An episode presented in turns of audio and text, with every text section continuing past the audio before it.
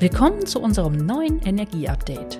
Ich bin Miriam Ahrens und freue mich, dass Sie auch in 2022 wieder Interesse an Themen rund um die Transformation der Energielandschaft haben. Die Erdgasindustrie, vor einigen Jahren totgesagt, scheint dabei nun ein wesentlicher Spieler zu sein. Im Berliner Koalitionsvertrag wird Erdgas als unverzichtbar für die Übergangszeit bezeichnet. Kurz vor dem Jahreswechsel hat die EU-Kommission Erdgas sogar als nachhaltig im Sinne der EU-Taxonomie eingestuft. Was das heißt, darüber wollen wir uns unterhalten. Generell soll es heute aber darum gehen, ob Erdgas diese Rolle überhaupt zukommen kann. Tut die Erdgasindustrie genug, um tatsächlich als Eckpfeiler für die Transformation breite gesellschaftliche Anerkennung bekommen zu können? Darüber sprechen wir in Folge 7 unseres Energieupdate mit Dr. Ludwig Möhring. Mit dem Ausstieg aus Atomenergie und Kohleverstromung werden viele neue Gaskraftwerke gebraucht. Heute wird jede zweite Heizung in Deutschland schon mit Erdgas betrieben. 75 Prozent der in 2020 neu eingebauten Heizungen waren Erdgasheizungen. Also alles im Lot für die Gasindustrie oder wie sehen Sie das? Die Gasindustrie bedient weiterhin einen vorhandenen großen gesellschaftlichen Bedarf nach Energie, insbesondere im Wärmemarkt und in der Stromerzeugung. Klar ist aber auch, nach und nach wird die Strom- und Wärmeerzeugung zunehmend mit erneuerbaren Energien gedeckt werden. Das wird nicht über Nacht gelingen können und Erdgas wird insofern weiterhin eine gewichtige Rolle spielen, aber sie wird geringer, das ist unsere Lebensrealität. Mindestens so wichtig erscheint mir in der öffentlichen wie auch in der politischen Diskussion dass Erdgas als wesentliches Element zur Erhaltung der Versorgungssicherheit mit Energie anerkannt wird. Die Menschen im Land müssen jederzeit Zugang zu Energie haben, sei es zu Strom, sei es zur Wärmeversorgung, sei es für die eigene Mobilität. Fluktuierende erneuerbare Energien aus Wind und Sonne können das bislang nicht leisten. Hier kommt Erdgas ins Spiel und bleibt auf absehbare Zeit relevant. Die EU-Kommission scheint diese Logik mitzugehen. Stichwort Taxonomie. Im Zuge dieser Einstufung gilt Erdgas als nachhaltig. So sagt es der gerade veröffentlichte Entwurf. Hat es Sie nicht auch gewundert, dass Erdgasinvestitionen auf einmal von der EU als nachhaltig eingestuft werden? Das ist doch zumindest für Kritiker eine scheinbare Rolle rückwärts in Sachen Klimaschutz, oder? Mich hat ehrlich gesagt weder die Einordnung von Erdgas im Rahmen der Taxonomie gewundert, noch die damit verbundene Kritik in Deutschland. Was leistet die Taxonomie denn? Diese Einordnung soll Investoren Sicherheit geben, dass ihre Investitionen in Bereiche, die von der Taxonomie erfasst sind, im Sinne der Umsetzung des Green Deals der EU sicher und nachhaltig sind. Wenn jetzt Erdgas einbezogen wird, ist das kein Freifahrtschein für künftige Erdgasinvestitionen, sondern die EU hat in meinen Augen sehr klar und nur in engen Grenzen Investitionen in Erdgasinfrastruktur erfasst. Nämlich dort, wo die Investitionen dem Klimaschutz dienen. Und sie sind an enge Grenzen bezüglich Emissionsausstoß und Kompatibilität, zum Beispiel für den künftigen Einsatz von grünem Wasserstoff geknüpft. Diese engen Grenzen zeigen meiner Ansicht nach auch, dass die Regelungen der EU-Kommission nicht leicht gefallen sind. Warum gibt es diese Regelungen dann überhaupt? Verhindert nicht jedes Gaskraftwerk den Zubau von zum Beispiel mehr Windenergie? Die kurze Antwort Wir benötigen dringend Gaskraftwerke zur Erhaltung der Versorgungssicherheit in einer Zeit, in der Kohle und Atomkraft vom Netz gehen und Strom aus Wind und Sonne nicht jederzeit zur Verfügung stehen. Das ist eine harte Wahrheit. Die Aufnahme von Erdgas in die Taxonomie beruht letztlich auf der Erkenntnis, dass Erdgas auf absehbare Zeit die beste aber auch die notwendige Ergänzung zu erneuerbaren Energien darstellt. Dann und nur dann sind Investitionen als nachhaltig anerkannt. Ich habe übrigens bislang nicht erlebt, dass Investitionen in Windenergie ausgeblieben sind, weil ein Investor ein Gaskraftwerk gebaut hat. Und ich kann mir das auch für die Zukunft ehrlich gesagt nicht vorstellen. Aber haben Sie jedenfalls Verständnis für die Kritik in Deutschland? Die Kritik von Teilen der Bundesregierung bis hin zu Fridays for Future kommt ehrlich gesagt nicht überraschend. Sie ist Folge einer ideologischen Einordnung, dass eine sogenannte fossile Investition nicht politisch gewollt sein könne im Sinne des Klimaschutzes. Dabei übersehen diese Kritiker, dass nach dem Ausstieg aus Kohle und Atomkraft nun Erdgas eine größere Rolle bei der Stromversorgung spielen muss. Und sie übersehen auch, in welch engen Grenzen Investitionen in Gaskraftwerke unter dem Blickwinkel der Taxonomie überhaupt nur akzeptiert werden können. Gesamtgesellschaftlich können wir die Augen vor der Erhaltung der Versorgungssicherheit nun einmal nicht verschließen. Wind und Sonne lösen das Problem der Versorgungssicherheit auf absehbare Zeit nicht. Verstanden.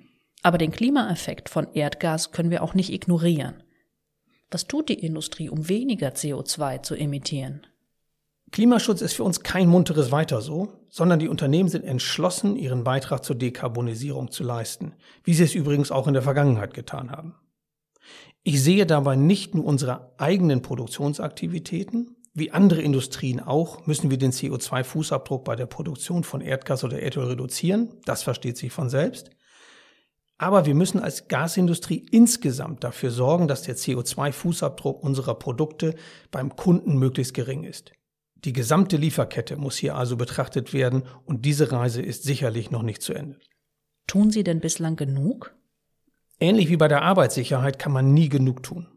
Viele Unternehmen der Gasindustrie haben selbst auferlegte CO2-Einsparziele, an denen sie sich messen lassen.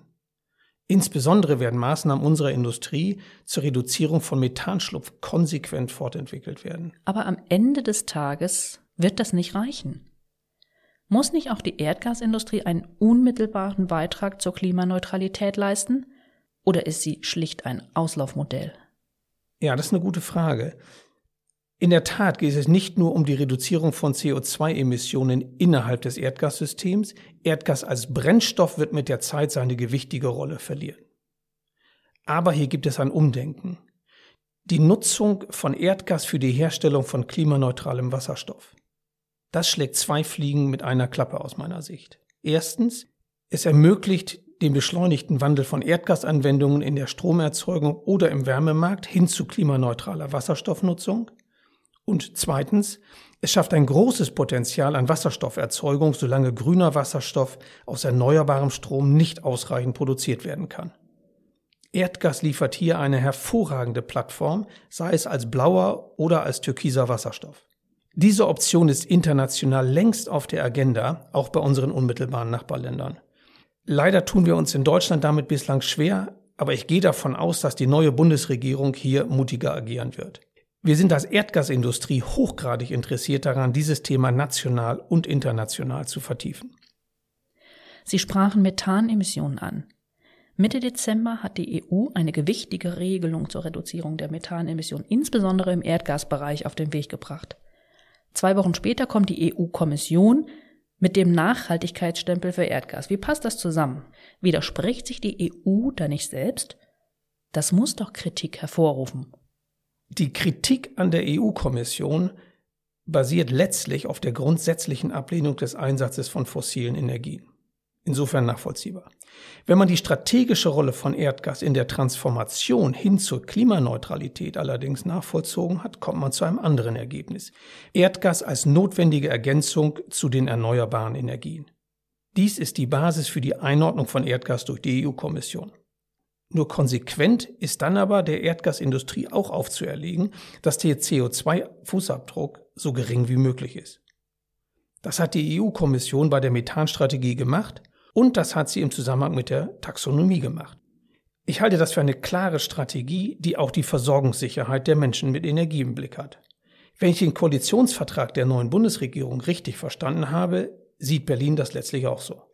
Es ist aus meiner Sicht eher ein Kommunikationsproblem für Teile der Politik, wie man an den Stellungnahmen aus der Bundesregierung auch sieht. Interessanter Punkt, wenn Sie da auf Kommunikationsprobleme der Politik verweisen. Aber tun Sie genug in Sachen Kommunikation? Zeigt nicht die Diskussion zur Taxonomie deutlich, dass Erdgas in der öffentlichen Wahrnehmung in einer Sackgasse ist? Wir müssen in Deutschland bislang damit leben, dass Erdgas kein Mainstream ist, wenn es um Klimaneutralität und den Weg dorthin geht. Ist das sachlich zutreffend? Nein. Die Taxonomie-Debatte macht das ehrlich gesagt nur zu deutlich. Gesellschaftlich haben wir in Deutschland vielfach ein Bild vor Augen, das zeitnah ein Leben ohne konventionelle Energieträger suggeriert und Erdgas dann konsequent und schnell ins Abseits stellt. Wenn Sie so wollen, ist das auch das Ergebnis erfolgreicher Kommunikation, nur eben gegen die Rolle von Erdgas. Ich bin mir allerdings sicher, dass ein Großteil der Bevölkerung sehr viel pragmatischer und realitätsnäher mit der Rolle von Erdgas in der Transformation umgeht. Diese Auffassung entspricht dann auch dem Meinungsbild unserer europäischen Nachbarn. Aus meiner Sicht gilt für die Erdgasindustrie die alte Binsenweisheit, dass man nicht genug kommunizieren kann. Aber wir müssen auch deutlich machen, dass wir es ernst meinen mit der Klimaneutralität und mit weiteren Maßnahmen dorthin. Dann wird die Diskussion um die Rolle von Erdgas in der Transformation auch in Deutschland sachorientierter geführt werden. Vielen Dank für Ihre Einschätzung. Auch Sie, liebe Hörerinnen und Hörer, sind herzlich willkommen, uns Feedback zu diesem Energieupdate zu geben. Und empfehlen Sie uns gerne weiter. Die nächste Folge gibt es wie gewohnt am ersten Donnerstag im Monat.